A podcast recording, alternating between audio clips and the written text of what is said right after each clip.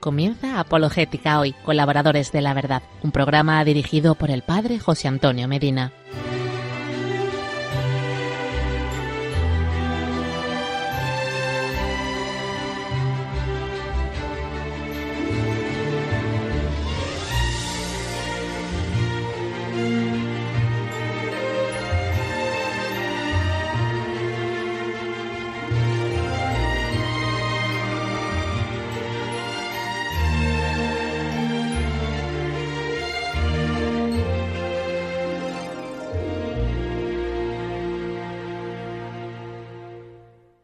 Hola queridos amigos y hermanos de Radio María, soy el Padre José Antonio Medina Pellegrini y aquí estamos una vez más por gracia de Dios, como cada miércoles quincenalmente a las 8 de la tarde, una hora menos en Canarias, por Radio María para compartir el octavo episodio de Apologética Hoy, Colaboradores de la Verdad, un curso radiofónico sobre apologética que nos viene muy bien para profundizar en las razones para creer. Agradezco que estén una vez más compartiendo el programa. Mi gratitud a la señora Cecilia, que me ha manifestado su agrado por el programa, por toda la serie de temas que venimos desarrollando y me alegro profundamente que le haga mucho bien. Y este es mi deseo para todos aquellos que comparten nuestro programa. ¿Están con ganas de estudiar? claro que sí, porque la fe brota del conocimiento y tenemos que seguir avanzando para conocerlo cada vez más y amarlo siempre mejor a nuestro Señor. Vamos a rezar juntos pidiendo las luces del Espíritu Santo para profundizar en nuestra fe a través de nuestras catequesis apologéticas. Les invito a que nos pongamos en oración.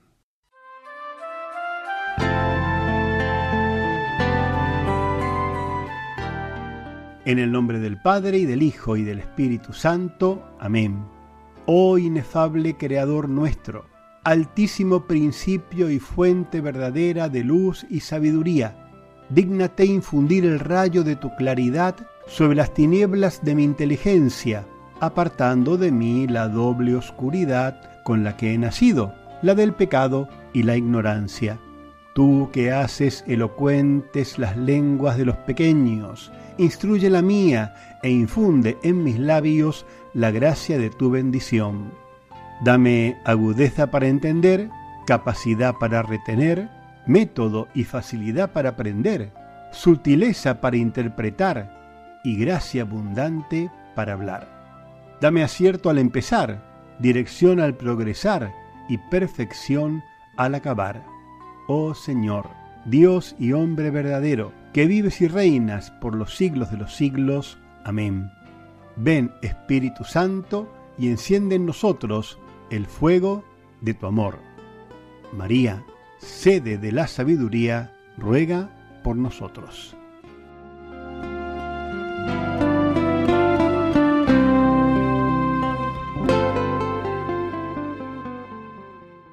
Amén. Con la fuerza arrolladora de la luz del Espíritu Santo, les propongo los dos temas de hoy en esta continuidad que venimos desarrollando acerca de la verdad, del desafío de acceder a la verdad. Hoy dos temas en nuestra catequesis apologética. El primero de ellos sobre el octavo mandamiento de la ley de Dios, no mentirás. Y en segundo lugar, distinciones sobre la veracidad y la verdad. Al final del programa tenemos el entrañable encuentro con el Santo Padre Benedicto XVI, quien nos sigue desarrollando sus catequesis sobre la fe. Hoy vamos a escuchar la catequesis sobre la fe de la Iglesia. Sin más preámbulos, nos ponemos ya a trabajar y a estudiar mucho la catequesis apologética. ¿Me acompañan? Si tiene algún tema que sugiera ser tratado o alguna pregunta sobre la fe que quiera ser respondida, puede escribirnos a través del correo electrónico apologéticahoy@radiomaria.es.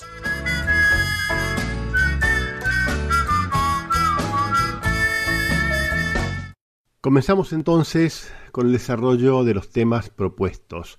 Comenzar a ver en una serie de programas las enseñanzas de la Iglesia Católica sobre la verdad, luego de haber dedicado dos programas a el tema de la verdad en la Sagrada Escritura y en la Sagrada Tradición. En estos programas tendré como referencia los interesantes apuntes del padre Antonio Rivero sobre el valor de la verdad.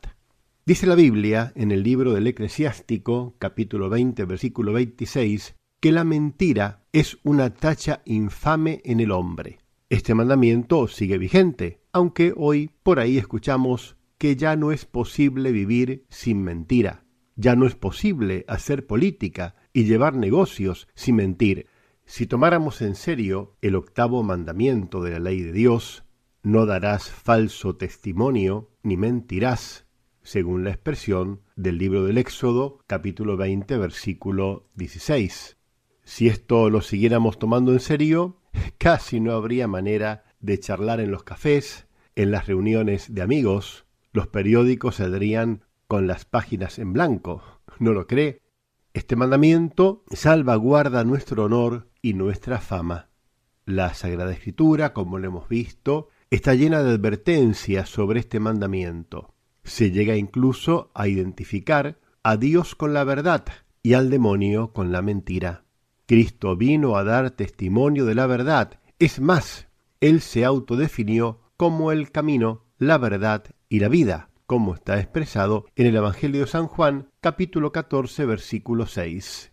Suele decirse que el pecado es como un puñal que puede tener muy distintos tipos de hoja, pero en el que el mango casi siempre es el mismo, la mentira. Y es cierto, mentimos cuando decimos que amamos a Dios y solo nos amamos a nosotros mismos. Mentimos cuando nos engañamos a nosotros para encontrar razones para olvidarnos, por ejemplo, de la misa dominical. Mentimos cuando justificamos nuestros pequeños o grandes robos. Sabemos que la palabra es la expresión oral de la idea, de ahí que, por ley natural, aquello que yo expreso es algo que debe coincidir con lo que pienso. Si mi palabra no refleja la idea, estoy violentando el orden natural de las cosas, voy contra la ley de Dios. Por eso se dice que la mentira es intrínsecamente mala, es decir, no es mala porque alguien la prohíba, sino que es mala en sí misma, y algo de suyo malo no puede producir nada bueno aunque sean muy buenas las intenciones de quien actúa. Al mentiroso hoy se le quiere llamar como aquel que tiene chispa, tiene aptitud para la vida, o tiene sentido comercial o viveza. Pero esto no cambia la realidad. El mentiroso se daña a sí mismo, daña a los demás, daña a la sociedad y sobre todo desfigura la imagen de Dios en su alma por tanto, tenemos que cuidar nuestra lengua. Es la parte más valiosa que tenemos, pero también la más peligrosa. Con la lengua puedes alabar a Dios, consolar al triste, aconsejar a un amigo, pero también puedes herirte, herir el honor y la fama del prójimo.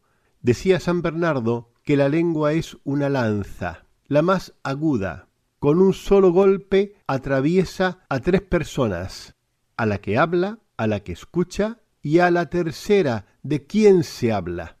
¿Cuánto destrozo puedes causar con tu lengua si la usas para el mal? Dice Dios a través del libro del Eclesiástico, capítulo 28, versículo 22. Muchos han perecido al filo de la espada, pero no tantos como por culpa de la lengua. Esto significa, creo, que será mayor el número de los que se condenen por causa de la lengua que el de aquellos que mueran en la guerra. ¿Por qué es tan grave esto? Porque se está pisoteando también la caridad. Un proverbio alemán dice, el burro se delata por sus orejas, el tonto por sus palabras. El corazón humano es una cámara de tesoros que tiene por puerta el habla. Hay quien saca bondad, amor, verdad, sabiduría, hay otros que sacan insensatez, maldad, veneno, mentira. Tenemos que agradecer a Dios que nos haya dado este octavo mandamiento. Vale para todos este mandamiento, pero están obligados a vivirlo a fondo quienes están al servicio, por ejemplo, de los medios de comunicación social, o trabajan en el campo político, o son oradores, o gobernantes, o candidatos que se postulan para ser presidentes de una nación. No hay que mentir. ¿Cuántas veces escuchamos discursos de presidentes que después han sido puras mentiras o verdades a medias? ¿Cuántos nos manipulan desde la radio, la televisión y todos los posibles modos de comunicación social? No mentirás, nos dice Dios. Si somos de Cristo y Cristo es la verdad, andemos en la verdad. Hacemos una pausa en el desarrollo de la catequesis apologética de hoy. Vamos a escuchar un poquito de música para reflexionar, para reposar un poquito los contenidos que hemos escuchado. Y luego sí, nos reencontramos para la segunda parte del episodio que estamos compartiendo de Apologética Hoy, colaboradores de la verdad.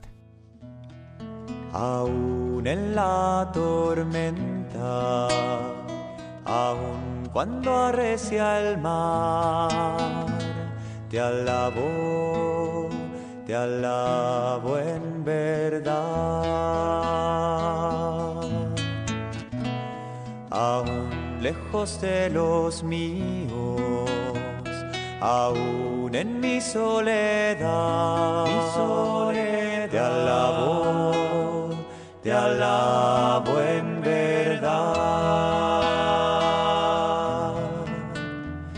Pues solo a ti te tengo, Señor, pues tú eres mi heredad.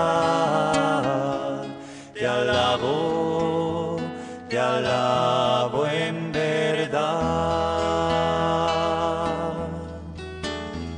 Pues solo a ti te tengo, Señor, pues tú eres mi heredad.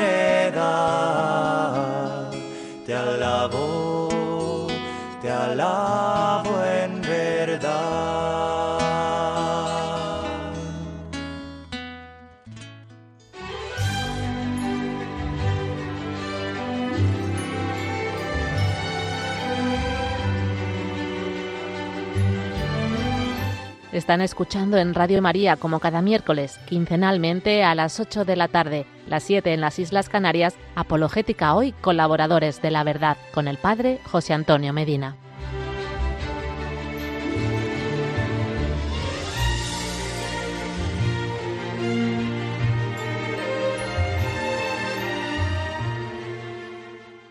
Continuamos entonces con nuestras reflexiones acerca de la veracidad y la verdad. Para cumplir el octavo mandamiento de la ley de Dios, es necesario desarrollar en nosotros la virtud de la veracidad, la cual nos implica hablar bien siempre con la verdad y a comportarnos de acuerdo con lo que pensamos. La veracidad es una forma de justicia, pues los demás se merecen la verdad y no el engaño. Hablar de la verdad hoy resulta, no sé si difícil, pero al menos atrevido y en cierto sentido sarcástico. Vivimos en un mundo donde nos venden la mentira en platos de oro. Asistimos a pactos incumplidos entre las naciones, donde sólo pusieron su firma, pero después se hizo lo contrario. Hay manipulación en las noticias, en algunos medios de comunicación, desde las pantallas de la televisión no siempre nos presentan la verdad del amor, de la familia, de la sexualidad. Desde algunas cátedras universitarias se cercena la verdad del mundo, de las cosas, de la existencia. Se niega a veces la existencia de un principio y una causa primera que dé razón última a todas las cosas. Quizá también usted ha conocido a algún joven que entró creyente a la universidad y luego salió agnóstico y resentido contra la religión por causa de profesores que sembraron en sus mentes la duda y el rechazo de Dios. En fin, que la verdad no tiene hoy carta de ciudadanía en todas las partes del planeta. No la han dejado entrar y salir libremente. la tienen maniatada, vendada, amordazada. ¿Por qué? Porque no se quiere encontrar hoy con la verdad, pues la verdad, aunque no peca, incomoda. Parece que hoy algunos no consideran la verdad como un valor, por lo menos en la práctica. A ver, algunos ejemplos. Se prefiere tener éxito en los negocios, aunque sea a costa de la verdad. Se tiende fácilmente a dar opiniones distorsionadas o a manipular los datos según distintos intereses. Algunos partidos políticos anuncian a veces programas electorales que después no se cumplen y ni siquiera se quieren cumplir. Pon atención cuando alguien se postula para algún cargo político. ¿Qué dice? ¿Cómo lo dice? ¿Cumple lo que prometió? ¿Cómo ha sido su trayectoria política, moral, familiar? Otros ejemplos. Se venden productos anunciándolos como lo mejor, presentándolos como panaceas capaces de conseguir por sí solos la felicidad de su comprador. Cuidado, la deformación de la realidad o la verdad a medias tienen carta de ciudadanía en nuestra sociedad. Por otro lado, el hombre, hoy más que nunca, busca la verdad, busca el sentido de las cosas, sus leyes y aplicarlas. Busca conocer al hombre en profundidad, su psicología, su funcionamiento biológico. Parece como si un fuerte instinto le moviera a buscar la verdad en todo. El hombre vive inmerso en un mundo donde importa más tener o aparentar que ser, donde cuenta más la imagen que el fondo. Por todo esto vivimos en un clima de desconfianza general, pues se hace bastante difícil distinguir entre quién te engaña y quién no. De este clima de desconfianza nace el deseo sincero de encontrar a alguien que haga de su vida, de sus pensamientos y de sus obras una auténtica unidad donde no haya poses, ni apariencias, ni cuidado excesivo de su imagen. En este sentido, se puede decir que el gran éxito, hablando a la manera del mundo, que consiguió en el mundo entero el Papa San Juan Pablo II ante la opinión pública mundial, se debió a esta autenticidad de vida, que se reflejó en la absoluta coherencia que existía entre sus discursos, su palabra, su obra y su vida, la huella de la verdad que han dejado y dejarán por siempre los santos. La estela de santidad que han dejado los santos, la estela de santidad que estamos llamados nosotros a dejar. Continuamos ahora con ese ciclo de catequesis del Santo Padre Benedicto XVI sobre la fe y hoy nos hablará en esa síntesis en español acerca de la fe de la Iglesia y presentamos a Benedicto XVI de la siguiente manera.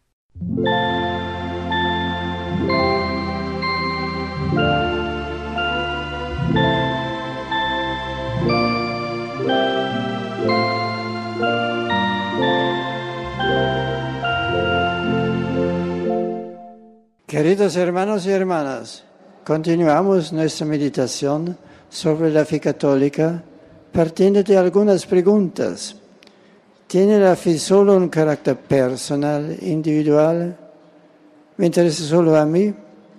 ¿La vivo solo? La fe es un acto eminentemente personal, es una experiencia íntima. Yo creo, pero mi creer no es el resultado de una reflexión solitaria, sino el fruto de una relación con Jesús en la que la fe me viene dada por Dios a través de la comunidad creyente que es la iglesia. La fe nace en la iglesia, conduce a ella, en ella se vive. Tenemos necesidad de la iglesia para confirmar nuestra fe y hacer experiencia de los dones de Dios, la palabra, los sacramentos, la gracia y el testimonio del amor. Ella nos da la garantía de que lo que creemos es el mensaje originario de Cristo predicado por los apóstoles. En el mundo aparentemente dominado por el individualismo, la fe nos llama a ser iglesia, portadores del amor de Dios para todo el género humano. Muchas gracias.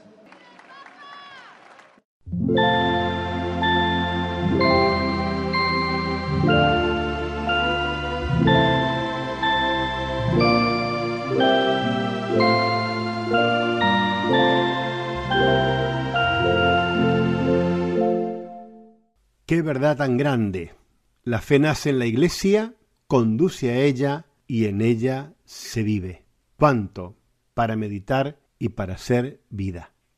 El paso de los minutos nos va indicando que ya es hora de comenzar a despedirnos y para eso vamos a pedirle a la Santísima Virgen, como lo hacemos habitualmente, la gracia de nunca jamás cansarnos, de nunca jamás bajar los brazos.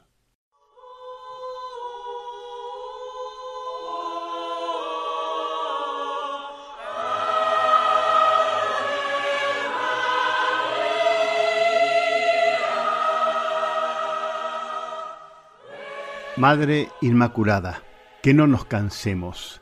Madre nuestra, una petición, que no nos cansemos.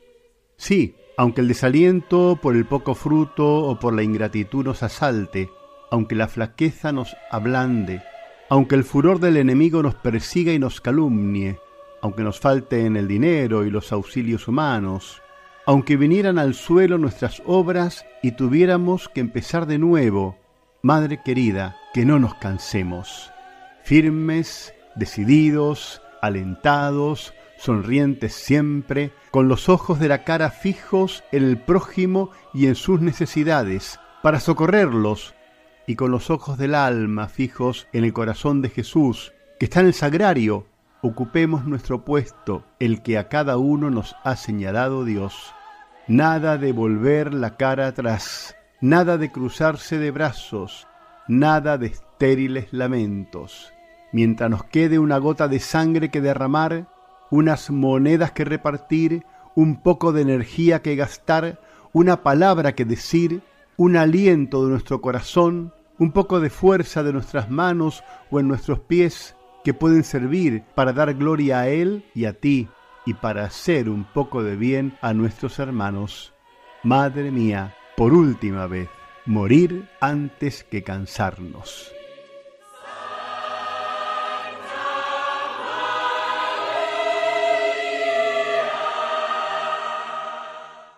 Así es, Madre querida, que no nos cansemos, que sigamos siempre y cada vez con mayor fidelidad a Cristo nuestro Dios. Hasta aquí llegamos por hoy. Nos encontramos, Dios mediante, en 15 días a la misma hora, aquí por Radio María, la radio de nuestra Madre, para seguir compartiendo nuestros apuntes de catequesis apologética. Con mi gratitud les imparto la bendición de Dios Todopoderoso, Padre, Hijo y Espíritu Santo. Amén.